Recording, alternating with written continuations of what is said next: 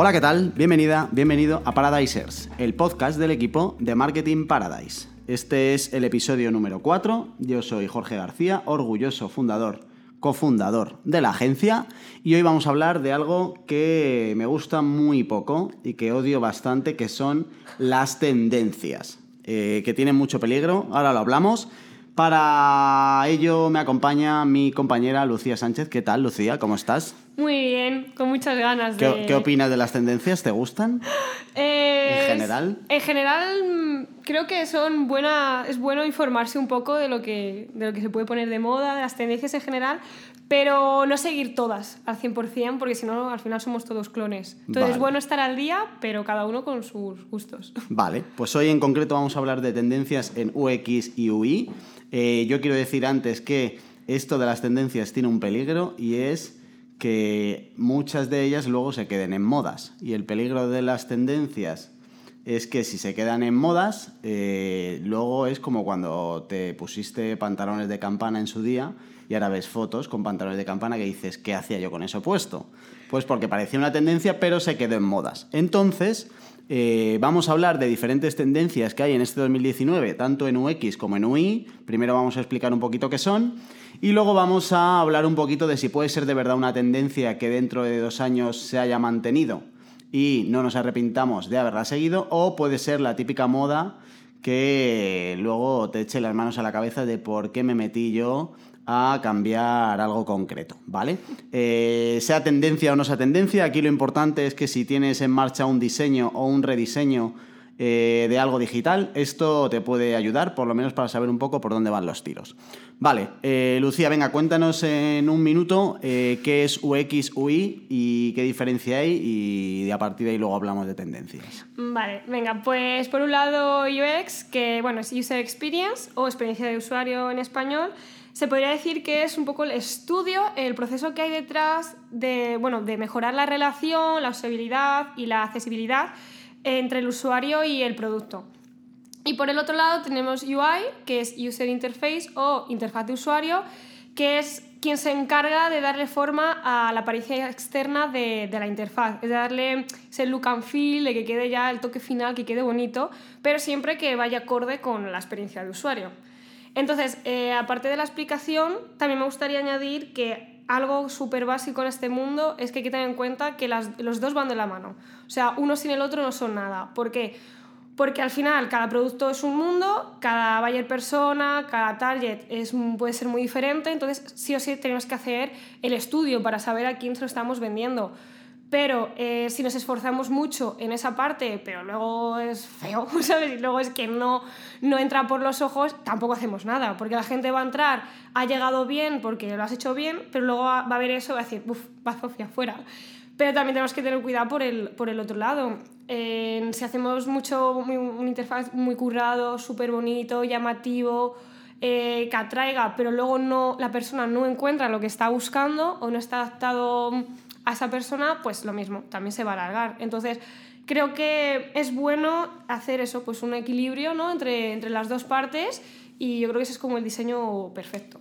Vale, entonces, a la hora de nosotros diseñar un producto digital, sea el que sea, no podemos elegir entre UX o UI, No. o UI sino que tienen que ir los dos de la mano, ¿no? Exacto, Lucía? siempre, siempre, porque es eso, justo estuve leyendo hace un tiempo en LinkedIn que había entre gente de, de este mundillo, hablaba sobre el tema que hace años eh, la gente como que era mucho UX, se especializaba muchísimo en eso, que todo fuese usuario, usuario, usuario, y dejaron de lado la, la interfaz. Entonces eran webs, vale, muy buenas por dentro, pero muy feas. Y ahora, claro, eh, está haciendo la tendencia al revés, de que son webs súper bonitas, con mil cosas, pero se está empezando a olvidar un poco la parte de atrás, ¿no? Al final eh, son todas a lo mejor muy parecidas, muy generales, entonces lo que la gente está diciendo, a ver, que es que ni uno ni otro, ¿sabes? No hay que olvidarnos ninguna parte, tenemos que tener una, un equilibrio para, para no olvidarnos, porque luego al final UX es un estudio pero es que no puedes llegar solo a una. No vas a tener solo un target, vas a tener muchos. Entonces no puedes coger, ah, este es mi buyer persona, no tengo ninguno más, lo voy a hacer todo en función a esta persona. Y si de repente tienes clientes de otro estilo o de otro pensamiento, ¿qué haces? Los pierdes. No, Claro. entonces el UX al final no es la verdad absoluta. Tampoco, ¿sabes? Hay que coger, en plan de, vale, mm, mi, mi, cliente es de este estilo, pero bueno, ¿sabes? También puedo enfocar un poquito lo que lo rodea por si las moscas, ¿no? Al final, al final a lo mejor hay un nicho ahí que puedes atraer. Vale. Ok, vale, pues ya tenemos claro qué es UX, qué es UI y tenemos muy claro que no podemos elegir entre uno u otro si queremos tener el producto digital en condiciones. Vale, eh, no, empezamos por UX, Lucía, ¿te parece? Sí, perfecto. Venga, ¿qué tendencias hay? Imaginémonos que ya hay unos básicos, que ese podría ser otro Sí. episodio, que básicos sí o sí fuera de tendencias y de modas tiene que cumplir mi producto online. Eh, teniendo los básicos, ¿qué es ahora? ¿Cuál es la tendencia? ¿Qué, dónde, ¿Dónde hay que mirar para saber qué es lo que viene en toda la parte solo de UX? Vale, a ver, en las tendencias, o sea, no son tan malas como piensas. Hay algunas que sí que quizá duren dos años y se vayan, pero hay otras que son cosas muy básicas. En plan, es que si no lo tienes, es que no es una tendencia, es también un básico. Entonces, em, por ejemplo, el primero es funcionalidad y el diseño centrado en el usuario. O sea, algo más básico que esto en UX no puede ser, pero es que hay que, mm, hay que hablar mucho de ello porque yo creo que hay webs que a día de hoy aún no lo, no lo tienen, no piensan en ello. Em, ¿Por qué la funcionalidad? O sea, la gente mm, últimamente o sea, lo ve todo prácticamente con el móvil, más que en casa, que también puede ser, pero sobre todo con el móvil. Entonces la gente lo quiere, lo que va a buscar lo quiere ya, lo quiere rápido y que se lo des mm, fácil y sencillo. Entonces, pues nada, hay que masticar todas las webs, hay que volver a dar una vuelta para que eh, no tengan que estar ahí tres minutos buscando, porque si no la gente se larga. Hay que dárselo todo muy masticadito al, al usuario. Entonces, pues si ya estabas centrado, en el, o diseño ya estaba centrado en el usuario, aún más. O sea, más, más, todo en bandeja. Eso te iba a decir, que en realidad esto ya no debería ser ni una tendencia. Eh, para mí esto tiene un peligro y es que eh, cualquiera que sea diseñador, eh, creo que esto lo tiene muy interiorizado y sabe que está diseñando para un usuario, eh, pero cuando no eres diseñador y gente sobre todo que mete mano en cosas de- donde no son especialistas, siempre hay un peligro con esto y es que la gente se cree que está diseñando el producto para ella. y entonces se pone ahora, sí. ella como si fuera El eh, el cliente y casi nunca eres el cliente de lo que tú vendes. Justo, lo que te iba a comentar es eso, que lo que tenemos que hacer, pero todos, ya sea UX, UI, todos, eh, es pensar como el cliente, no... eh, a mí me pasa, a mí como diseñadora muchas veces es como, ¡guau, qué bonito, qué bien me ha quedado! Vale, pero me gusta a mí. Es que a lo mejor eh, el cliente son gente, yo qué sé, de 80 años y a lo mejor pues a la gente de 80 años con los míos no nos gusta lo mismo. Entonces, por muy bonito que sea, tengo que pensar en el, en el cliente. Entonces, en todo esto también pasa lo mismo. Eh, tú al final estás trabajando día a día con este, mm, la marca o lo que sea, al final no lo puedes ver desde fuera, ¿sabes? Tienes que intentar mm, eso, ponerte en el lugar de- del usuario y, y llegar a, a eso. Vale, venga, eh, otra tendencia más. Venga, em, por otro lado, bueno, también un básico, pero muy, muy eh, fundamental, que bueno, ya estamos obviamente en la era del mobile first.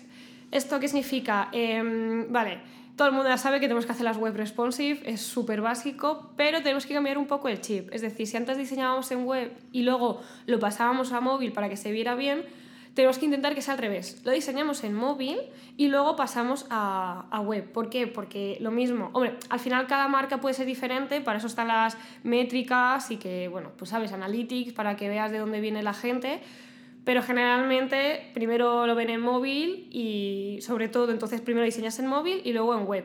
Y si ves que eh, quieres hacerlo, que los dos son importantes, pues a la vez. Diseñas una cosa en web, lo pasas a móvil y si ves que está bien, siguiente paso. Yo soy de esa última opción. Eh, mobile first, ok. eh, para mí es both first. O sea, no, no- igual que no elegimos entre UX y, y UI, ¿por qué tenemos que elegir en- en pan- entre pantallas? Eh, efectivamente, es verdad que el móvil nos condiciona un montón, porque, aunque solo sea por una cuestión de tamaño, aunque es verdad que la experiencia es diferente y no, sí. no vas a ver una tienda online eh, estando en tu casa que estando en el, en el tren, por ejemplo, incluso aunque vieras las dos desde el móvil, la experiencia creo que no es la misma.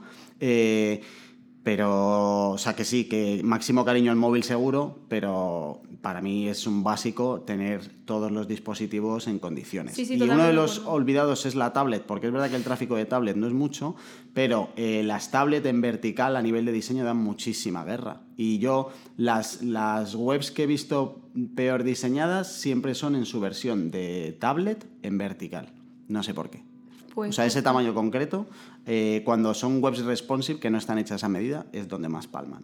Claro, al final eso, nos quedamos entre web y móvil y la tablet pues las dejamos por ahí un poquito olvidadas. O sea, yo estoy de acuerdo contigo, o sea, al final lo que yo he hecho es un poco resumir de las tendencias que hay, pero es verdad que, bueno, yo como, como diseñadora lo hago así, o sea, hago web, veo que me gusta, lo paso a móvil, se puede hacer, se ve bien, perfecto, siguiente. Y lo voy haciendo porque tampoco quiero que se vea perfecto en móvil no quiero que se vea perfecto en el, en el móvil y que luego en web al final nos lo estamos olvidando. Entonces que sea eso, un 50-50, Vale. sin olvidarnos de, lo, de ninguno. Ok, diseño centrado en el usuario, mobile first, ¿qué más tenemos? Vale, por otro lado, la autentificación biométrica.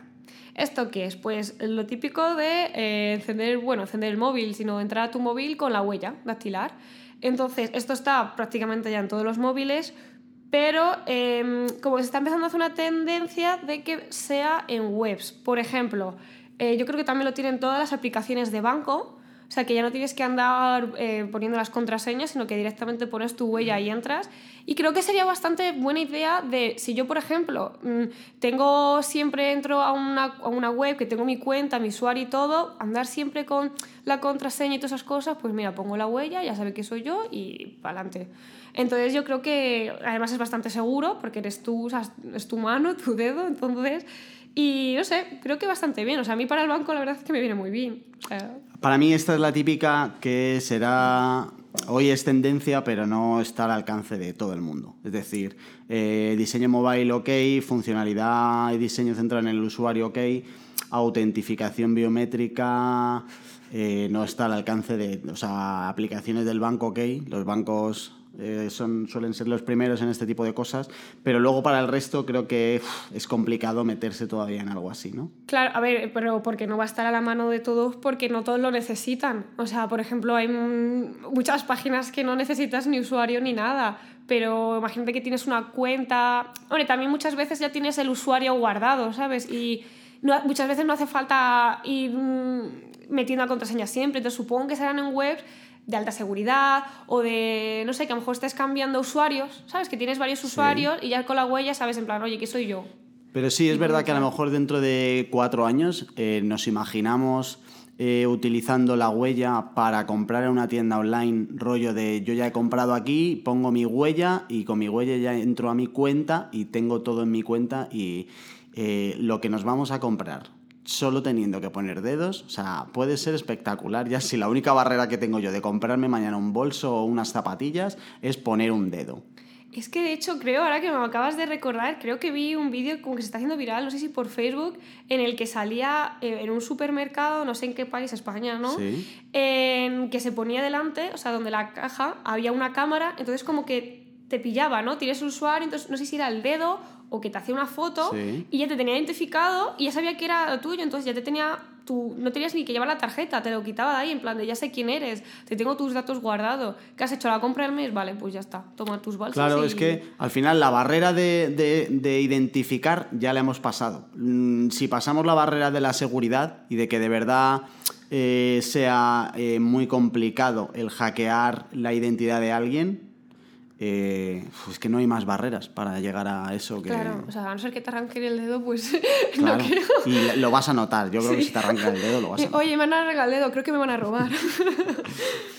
Vale. ¿qué más? Vale, por otro lado tenemos los chatbots. Eh, bueno, este es un... Vamos a- La odio esta. Esto no va a ser tendencia A mí fijo, me da un pero poco de miedo. explica, explica un poco qué es esto de los Vale, chatbots. pues bueno, creo que esto es mundialmente conocido, que pues, se ha puesto muchísimo de moda, pues el Alexa, el OK Google, Siri y todo este mundillo, por así decirlo, eh, lo quieren un poco lo que es...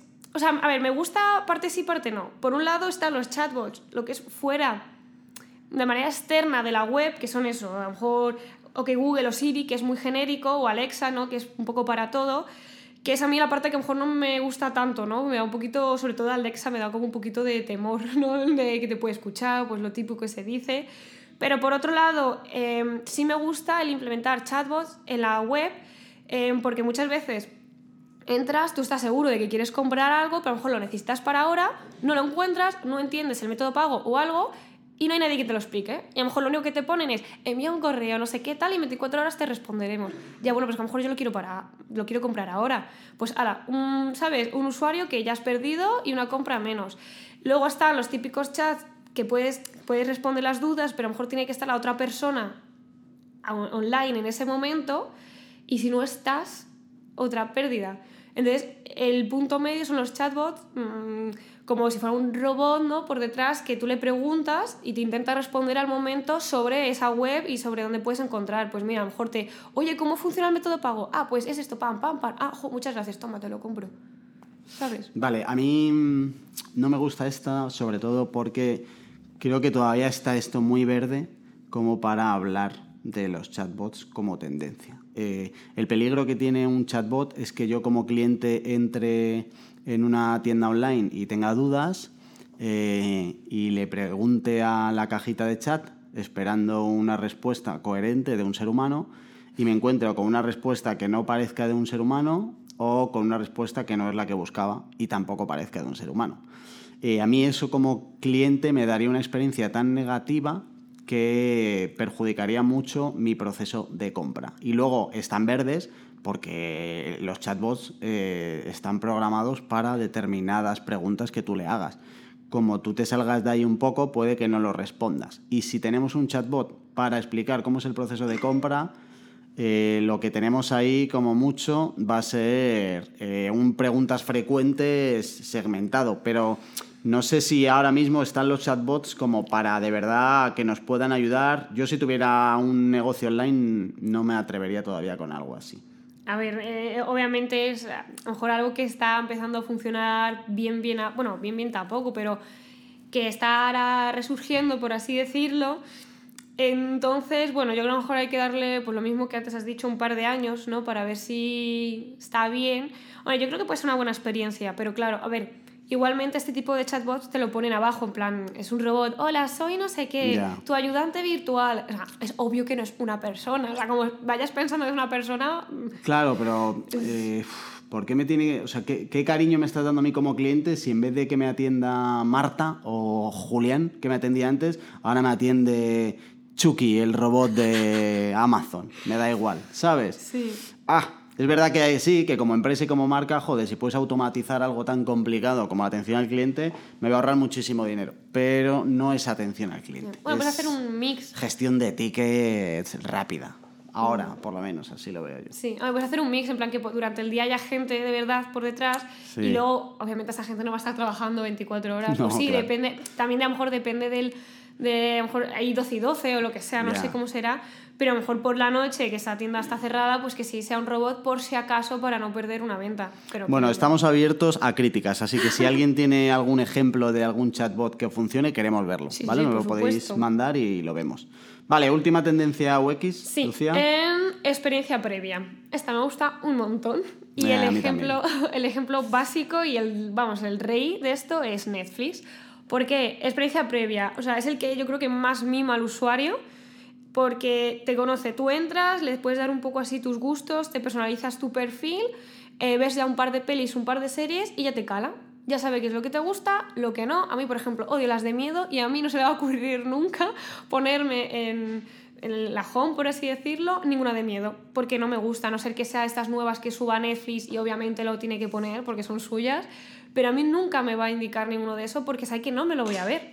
¿Qué me pone? Pues comedias románticas malísimas, que son las que a mí me gustan, pues tengo la home repleto de esas películas Claro. y de esas series. Entonces eh, te está mimando, o sea, tú te sientes como, es mi perfil. O sea, el mío es muy diferente al tuyo y cada uno es un mundo. Entonces, mm, eh, estoy como en casa. Entonces, yo creo que esto puede estar muy, muy bien. Esto para mí está muy relacionado con el poner al usuario en el centro. Eh, si ya has pasado por aquí y yo sé que te interesa, qué quieres y qué te gusta, eh, ¿por qué no te lo voy a dar ya? Es, eh, Netflix es verdad que es un caso, pero no hace falta irse a, a tecnología y a presupuestos tan grandes para poder personalizar una experiencia en una página web, por ejemplo, en función del el histórico. O sea, ya lo hace cualquier tienda online, te deja el carrito almacenado, por ejemplo, es como de primero, de experiencia previa.